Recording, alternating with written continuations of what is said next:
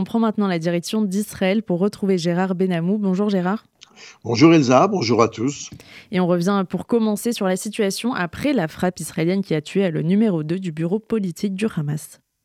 Oui, il faut dire que la situation est effervescente après l'élimination par Israël du haut dirigeant du Hamas à Beyrouth, Salah al-Harouri, le niveau d'alerte à la frontière israélo-libanaise déjà très tendu ces derniers jours s'est encore élevé. Le leader du Hezbollah au Liban, Hassan Nasrallah, a promis à Israël des représailles, bien que Salah al-Harouri n'appartienne pas au Hezbollah. Les propos de Nasrallah, qui se veut vengeur du Hamas, ont fait monter la tension. L'armée israélienne, avertie, se déclare prête à tous les scénarios déjà en alerte sur sa frontière nord en raison du harcèlement quotidien du Hezbollah, Tsahal ne s'interdit pas de prendre une initiative pour dégager les menaces d'encerclement du Hezbollah qui s'emploie depuis le 7 octobre à étouffer économiquement le nord d'Israël, dont les grandes villes ont dû être évacuées de leurs habitants pour les mettre à l'abri des tirs de roquettes, des missiles anti-chars, des menaces des drones et de toute tentative quotidienne d'enlèvement de la part du Hezbollah. Une situation euh, qui préoccupe le monde. L'Allemagne et la Suède craignent que ça ne dégénère au Liban et ont ainsi euh, demandé à leurs ressortissants de quitter le pays.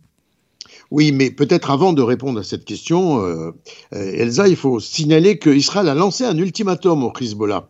En effet, si ces forces ne s'éloignent pas, les forces du Hezbollah, de la frontière nord du pays par la voie diplomatique dans la proximité du tracé de la résolution des Nations Unies, la 1701, à la faveur actuelle de la voie diplomatique engagée par les États-Unis et son négociateur actuellement, Amos Rothstein, attendu au Liban, eh bien, Tzal s'en chargera. Il n'est pas interdit de penser que l'armée ne profitera pas du contexte pour se dégager militairement de la présence des forces du Hezbollah qui impactent et paralysent toute vie économique de milliers d'habitants du Nord évacués.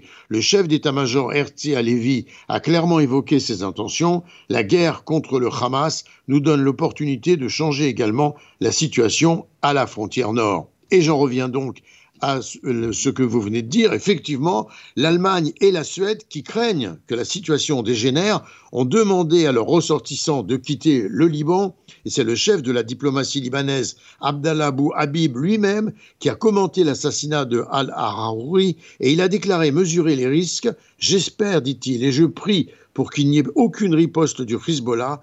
Une guerre régionale serait mauvaise pour tout le monde. À Téhéran, pendant ce temps, on verse de l'huile sur le feu. Le président iranien accuse Israël d'être derrière la double explosion de Kerman et il assure qu'il en paiera le prix.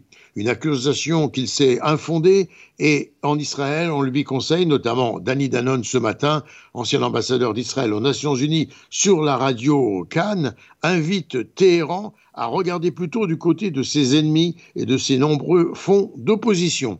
Par ailleurs, Hassan Nasrallah, dans son discours du fond de son bunker à Beyrouth hier, a déclaré que les attaques du Hamas et la guerre déclenchée contre Israël avaient porté un coup dévastateur au processus de normalisation engagé par l'État hébreu avec les pays arabes du Moyen-Orient, notamment l'Arabie saoudite, un aveu non voilé de l'action en arrière-plan de l'Iran et de ses interdits directs dans l'attaque de ses intérêts pardon, directs dans l'attaque du Hamas le 7 octobre.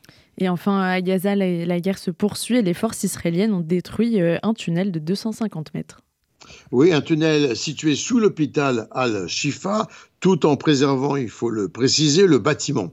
Tsahal précise d'ailleurs que ce tunnel menait vers plusieurs centres terroristes importants du Hamas. Il est une preuve supplémentaire de l'utilisation des hôpitaux de Gaza à des fins terroristes par le Hamas, qui exploite la présence des patients et du personnel médical comme bouclier humain, tout en détournant pour ses besoins des ressources en eau et en électricité.